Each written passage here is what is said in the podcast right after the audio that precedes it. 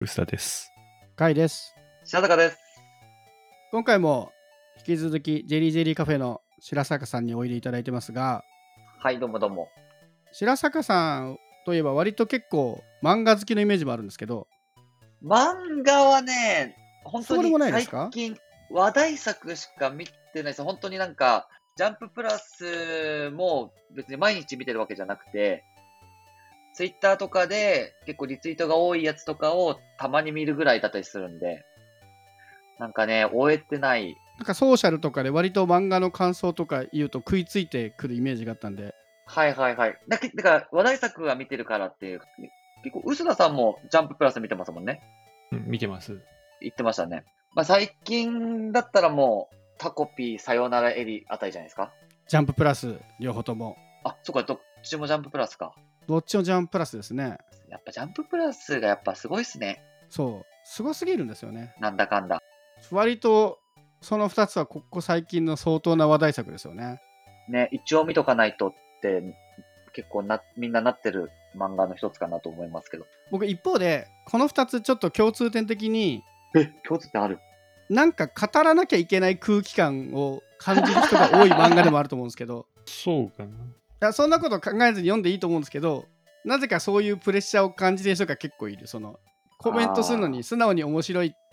じゃなくて何かこう考察言わなきゃいけないみたいなそういうものを背負ってる人が多い印象なんですけどえどうでした感想タコピーは、あれかな。読んでる連載中は、なんか言わなきゃいけないような気がしてたんですけども、終わったら解放されたような気がしませんああそうですねうん前提として、お二人とも面白かったですか、タコピー。タコピーは面白かったです面白かったですよね。僕、あんまり、ほ他の人の考察とかあんま見てないんですけど、なんで静香ちゃんにしたんだろうと思ったんですよ、名前を。はいはいドラえもんからき撮ってるんですかねあれは、うん、ドラえもんだと思います。そのタコピーがその無邪気なドラえもんで今までそのドラえもんの世界ではドラえもん道具がみんなを幸せにしてきたんだけどタコピーは同じように便利なものを出してるのにみんなをどんどん無邪気に不幸にしていくっていうやっぱり作者さん的にそそういう意図があったのかなドラえもんのその裏オマージュというかのが分かんないですけどねそのただ静香ちゃんって名前つけてるあたりにそのイメージはちょっと感じましたけどねいやそうですねそれがなんか偶然なのかドラえもん意識してなのかってどっちなんだろうと思ってたんですけどそうこの辺りほら最近ネットでもその作者の考えてないことをどこまで考えるのかとかね結構議論になるので難しいとこなんですけどただその置いてあるものから読み取ってくれみたいな材料としては何でも道具を出してくる人間ではない生物のようなものと静香ちゃんっていうセットではドラえもんはイメージしてると思っていいんじゃないかなと思いますけどね。そうですよねそこはちょっとつなげざるを得ない感じしますよね、えどどの辺面白かったですまあ、面白かったポイントはたくさんあるんですけどなんかえこれネタバレみんなみんな見てるよねの手であ、大丈夫ですよ。これ、ネタバレって最初にちゃんと書いておく んで。あ、そう。あの、最終回の話なんですけど、、はいきい。なり。はい。僕なんか、仲良くなるわけないじゃんって思っちゃったんですよね。はは。なるほど。やっぱり、その、要は、いじめがちょっとテーマ的なとこあるじゃないですか。そんな簡単に分かり合えないくないって思っちゃってて、やっぱりどっちも性格がやっぱり歪んでるから、そんな意気投合するみたいな。タコピー一本で、みたいな、思っちゃって、最終回は、まあ、いい終わり方とはいえ、ちょっとモヤモヤしちゃったんですよね。あ、なるほど。もやもや派か。もや最終回モヤモヤ派ですね、僕。僕、最終回、スッキリ派でした。 あー僕もそう好き派ですね。あれ負けたし、多数決で負けて る多数決じゃねえから。 あとね、これは、あのーちょっとずるい読み方だと思うんですけど、この人、読み切りで前に2作ジャンププラスで書いてるんですよね。えで、これがそういう意味で、僕のり記憶では3作目なんですけど、ーはいはい。作が進むにつれて、どんどん話が重くなってるんですけど、ほう。 1個前の読み切りは結構ヘビーな内容なんだけどまあ最後にちゃんとどんでん返しがあるんですよこっちはね、さすがにあの読んでほしいんで、あんまり言言いませんけど、あのぜひ、タイザン5っていう作者で検索すると、多分まだね、ウェブで無料で読めると思うんで、見てほしいんですけど、で、その2つの作作品を見ると、結構作風が似ていて、割とちょっと落としてくるんだけど、最後ちゃんと救ってくれるみたいな期待感があって、へえ。でそれを読んでからこれを読むともうめちゃめちゃ落としてくるんだけど大丈夫たい最後に救ってくれるってちょっと僕はどっか思いながらずっと読んでたんでなので最後に救いがあってほっとしましたこれ僕救いがなかったら結構評価は評価というか好きじゃない漫画だったかもしれない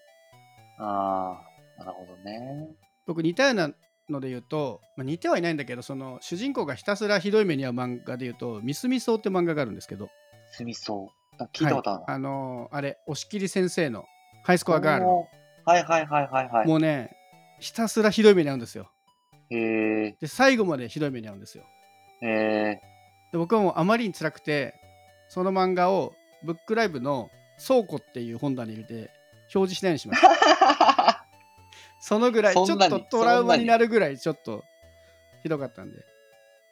そういう意味であの最後に僕は救いがあってしかも救いがあるようで実は救ってないじゃないですか誰も ああ、確かにね。結局お母さんは相変わらずだし、ね、お父さんいないしただあの環境のまま大きくなっただけでしかないんだけどただその2人が意気投合するってとこだけしか救われてないっていうなんかその現実感というかそのあたりがね変に全てがハッピーじゃなくて逆に良かったですねああ、確かに。いい落とし方ではありましたね。この勢いであの土星ウサギのボールペンはぜひ商品化してほしいなと思ってますああ、し、するんじゃないですかねえあれを見て言いたいですよねみんなで指さしてうん。土星ウサギのボールペンって言いたいする。絶対ど、どっかのタイミングで売られるよ。ちょっと期待のアイテム。で、薄らさんは普通にスッキリでしたなんかすごい思ってた以上にスッキリ終わって満足した。あれですよね。正直、後半になるにつれきつくなってきたじゃないですか。だいぶきつかったですね、後半。ね。で、金、あれ金曜土曜でしたっけ更新。土曜だったかななんかソーシャルで話題になってるから見なきゃなって思ってた。で、なんかもう最後の方は割と義務感というか、あんま り週末に見る気分じゃないなって思いながら見てて、 マジか。あ、まあ確かにね、重いですからね。最後スッと終わってくれてこれでいいんだって終わってくれたんでちょっとなんか安心しましたねそれはあれですね、なんか、 あの、義務感に駆られて見ていた分、より解放感が大きいのかもしれないで すね。そうなんかねまあそういう意味では好きかって言われると別に好きじゃない多分好きじゃなくて話題になってるから完全に見て見てたんですねでも最初の方は話題その話題性が面白かったんだけど後ろ10話超えるぐらいで話題性が結構きついなと思思い始めてたので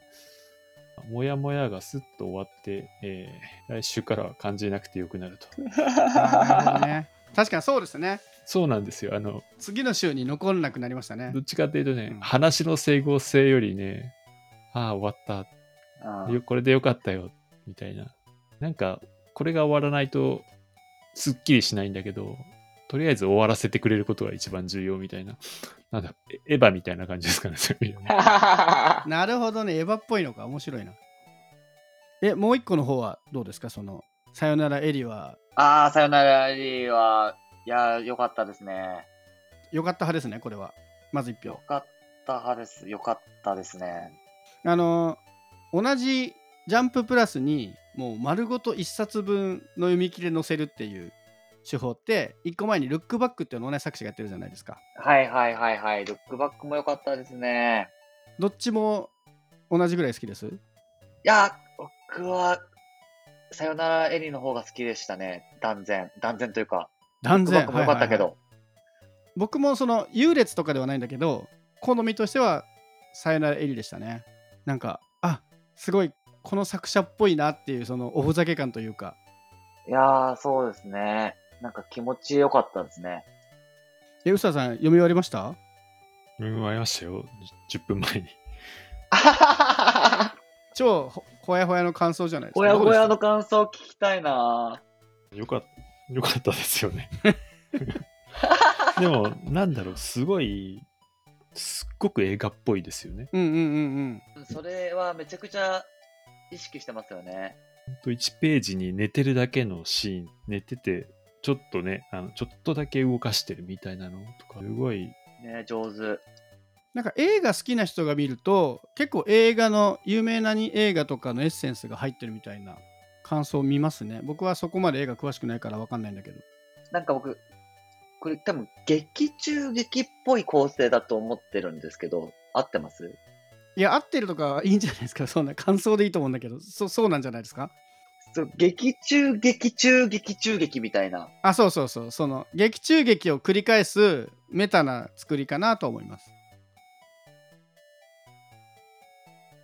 というお話を書いた勝木先生みたいなことじゃないですか。要は。だからそこの入れ子構造がすごい面白かった。なんかあれ思い出しました。あの、カメラを止めるな、みたいな。あれも劇はいはい中はいはい劇ですよね。うんうんうんみたいな感じの、なんか気気持ちよさというか、ちょっとその脳みそがバグる感覚というか、がちょっと気持ちよかったですね。あ、なるほどね。あ、その中の話ね、みたいなのに気づ気づくのがちょっと脳みそ的に気持ちよかったな、という。そうですよねこうその階層が複数の階層でできててその1階層目を読んでると思ったら実は2階層目ででも3階層もあってみたいなところをこうぐるぐるしてる感じはありますよね。で、オチ見て、ああ、それか、まあ、オチそれだよな、みたいな。いや、これ書いてて楽しかっただろうな、この、このオチかけて、みたいな。そこまで、おなんか、想像して楽しかったな。シンプルに「ルックバック」もすごい面白かったんですけど結構もうテーマがしっかりしていてその変ないたずらはないじゃないですか。はいはいはい。面白いエピソードというか考えさせる話だけど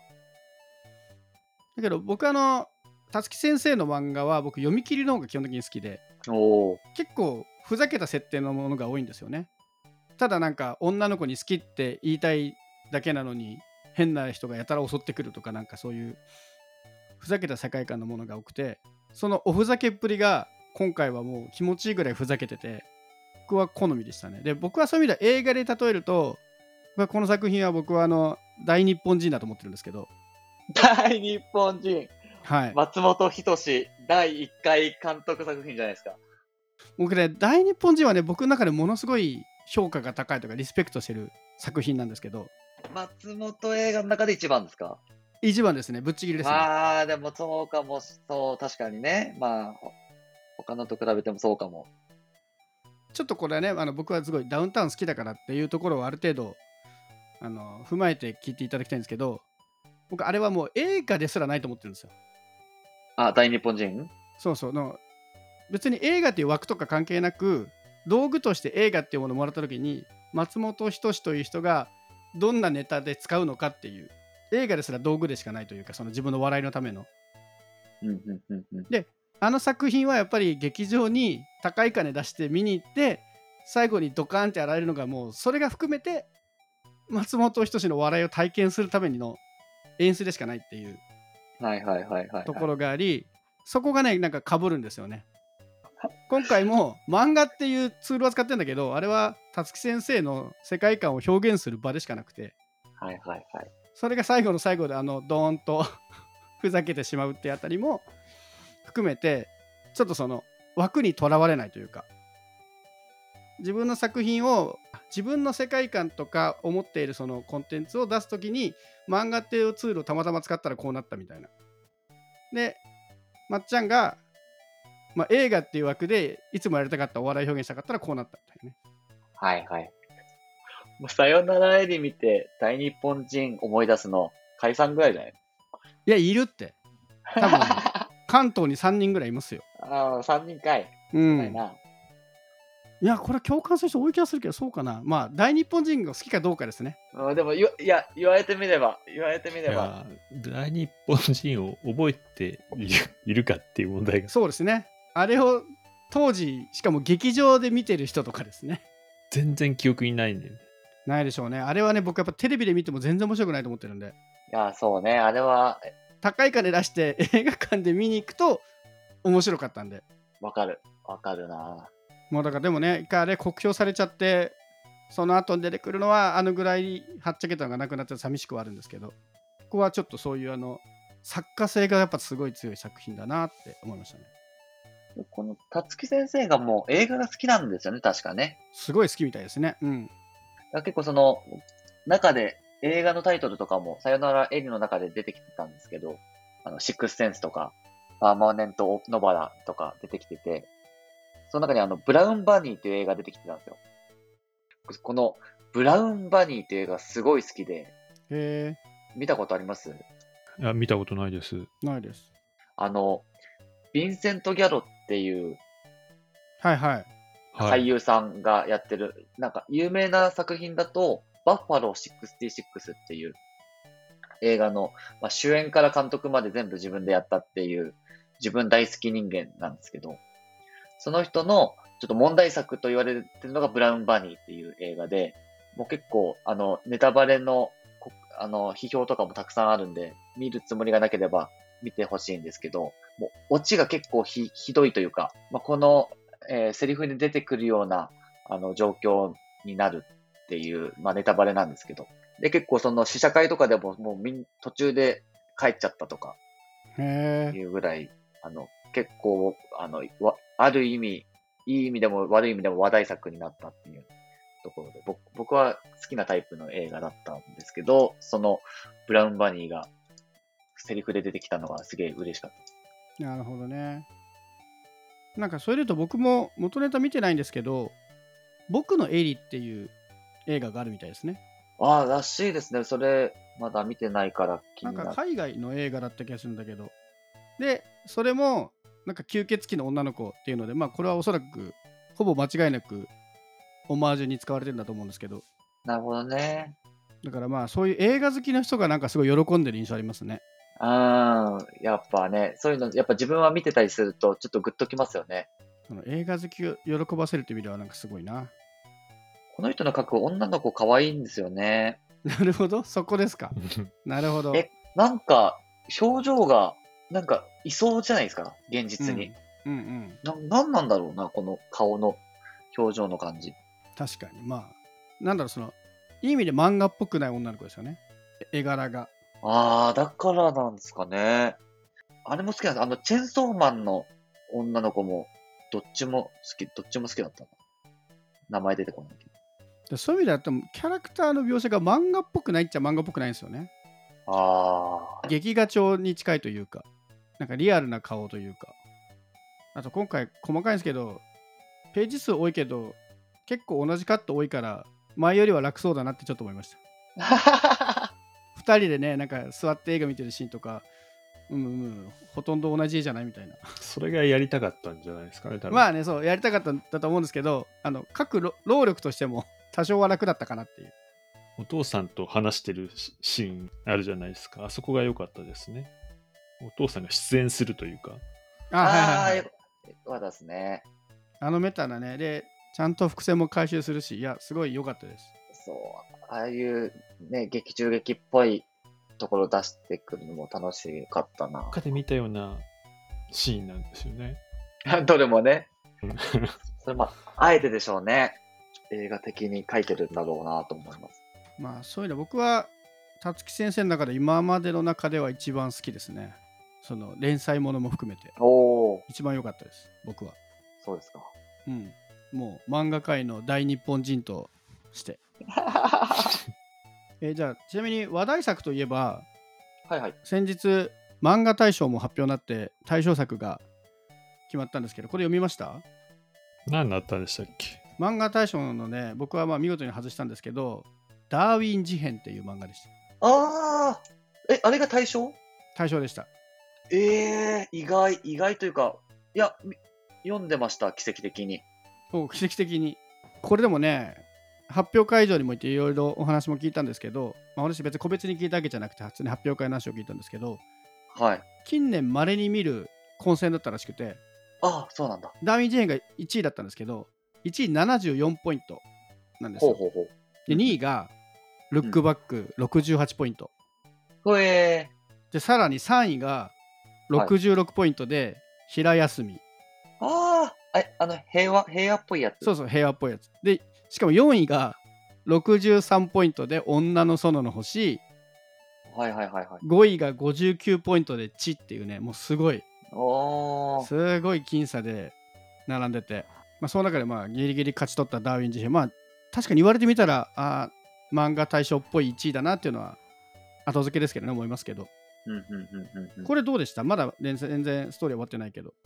ダーウィン事変、まあ一応見てるかなぐらいではある、ねありますね。まあ面白いけど、僕対象じゃないかなっていうぐらい です。僕の中で。なるほほどえちなみにじゃあ漫画大賞2022で大賞をあげる人はどれでしたど。えー、僕今、サイト見てるんですけど、海が走るエンドロールですね。やっぱそうきますかそこねうわ、す最高で、最高でしたね。今回でも何位だこれ123456789位ですね9位までしかない、えもっと見れないんですか、これ。10 11以下は。あ11位かそうあの要は一次選考を通過して二次選考かなまで上がってきたものが10作品だけなんでああ、そういうことね。く、が、そうですね。この中だったら、海が走るエンドロールで、入ってないのでもよければ、お九条の滞在。あーはいはいはいはいあと、満州アヘンスクワット。え知らないけど、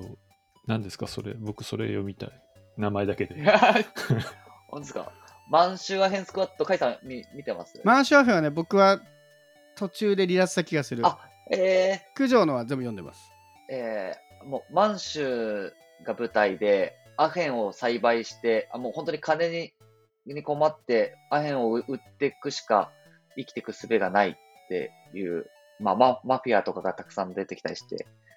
結構面白いです。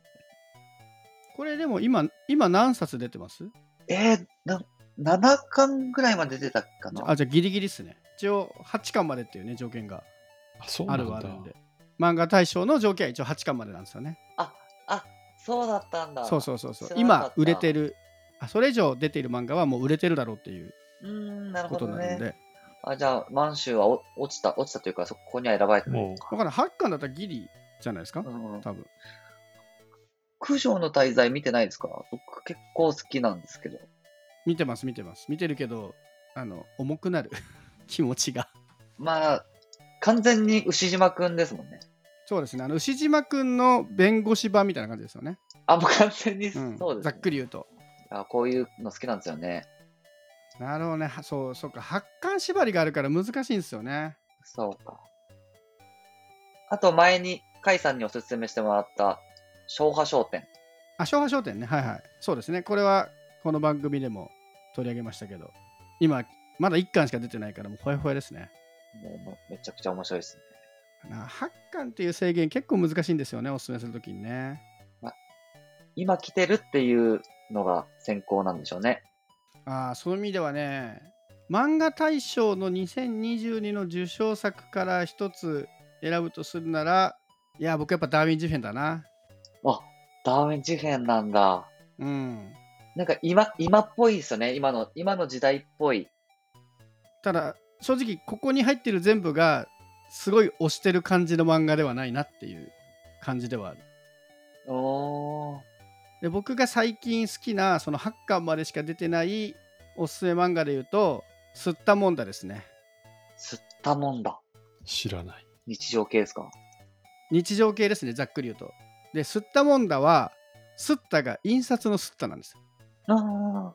印刷会社で働いてる人の話なんですけど、まあ、基本的には日常系プラスその印刷にあるあるある話うんうんうん。なんでまあ構成としてよくあるっちゃよくあるんですけどキャラクターの設定がすごい引きつけられるというかへえ。もう出てくるキャラクター全部魅力的で思わずこう読みたくなってしまう日常系かなお仕事系ってことまあお仕事系なんだけど僕結構そのお仕事系とかスポーツ系ってそっちに走りすぎてて漫画として面白くないって結構あると思うんですよものによっては、うんうん。そのうんちくが多いけど漫画としてどうなのみたいなそのバランスがすごい絶妙ですこの吸ったもんだはああ、す僕吸ったもんだ一巻だけ買ってました。あ本当ですか続かなかったですか全く記憶に残って なかった。お残念僕はこれあれですね今まだ D モーニングでも連載してるんですけどモーニングから移籍しちゃったのかな確かあ、へだけえ。どもうこれを楽しみに読んでると言っても過言ではないぐらい、そうなんだ。うん、今すごい好きな漫画ですね。そのまあ、ある程度日常ものが好きじゃないとっていうのはあるかもしれないですけどその印刷になぞらえたそのストーリーが好きなんですよ。なるほど。僕おいしんぼもすごい好きなんですけどそういう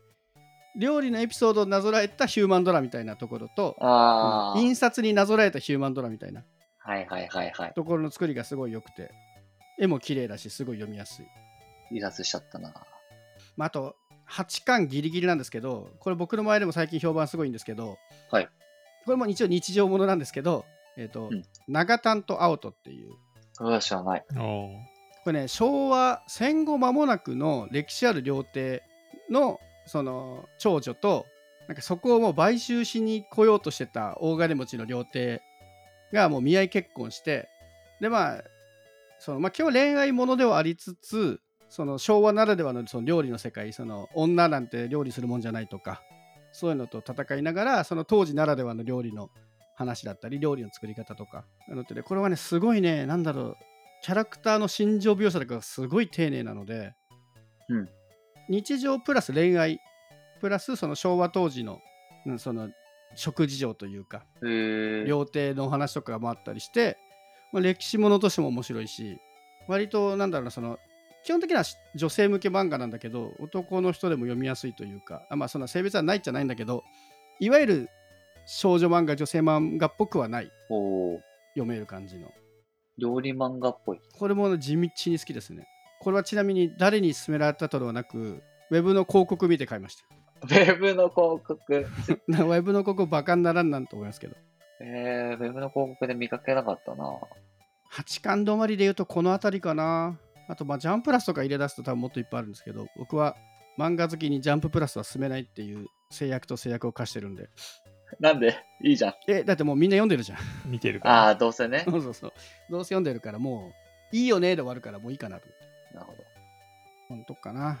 吉田さんなんかありますか最近読んでる漫画最近これ良かったみたいないないかな。僕、長短と青と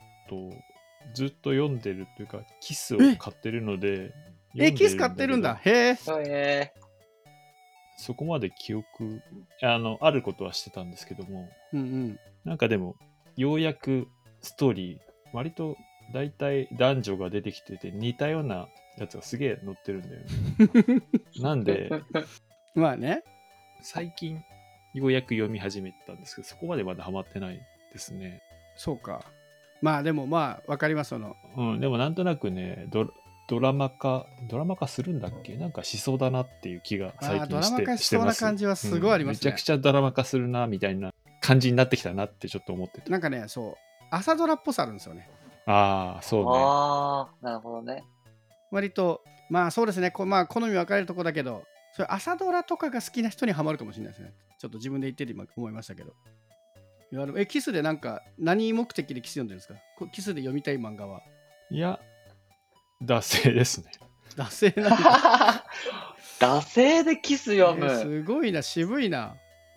えなんかキスで一番面白いとかないんですかそのキスを手に取ったらまあこれ読むなみたいなのあだって、先月のまだ読んでないしな。全然だいや、でもよ読まないとなって思ってます。いやすごいな僕初めてその漫画のカバー力で薄田さんに負けたと思いましたね今キスはさすがにチェックしてなかったセブンに配本されてる、うちの近所のセブンにはいはい2冊配本されてるんですよ。うんうちが買うのをやめたら、このセブンには配本されなくなると思って、もうもう一冊は常に残ってるんですか2冊のう大体残っち一冊てはますね。あじゃあもうひ一家族しか買ってないんだだから、買わないといけないかな。やめらんないですねだから、多分、セブンの売り場、どんどん漫画売り場、どんどんはいはい小さくなってるから、多分、もうすぐなくなるんですよね、売り場うんうが。んそしたらやめようと思ってます。それでも楽しみですねでも絶対にあの毎回一冊売れるって大事なことじゃないですかそうだから本屋とかで売ってても買わないですセブンでしか買わないすごい義ちょ務っと感。ねそれはまあわかるだってもうね近くで買えなくなる可能性ありますもんねそのそう1回やめたらねそうなんです 面白いな。変な義務感だな。なるほど。えーじゃあ、キスで面白い漫画あったら今度紹介してください。ちゃんと、ちゃんと見ます、たまうんに。ちゃんと読んで。 はい、あの、長短と青ともぜひ、はい。ちゃんと読んでいただだいて。今見たら一巻無料だったから見てみます。はい、ぜひ、おすすめです。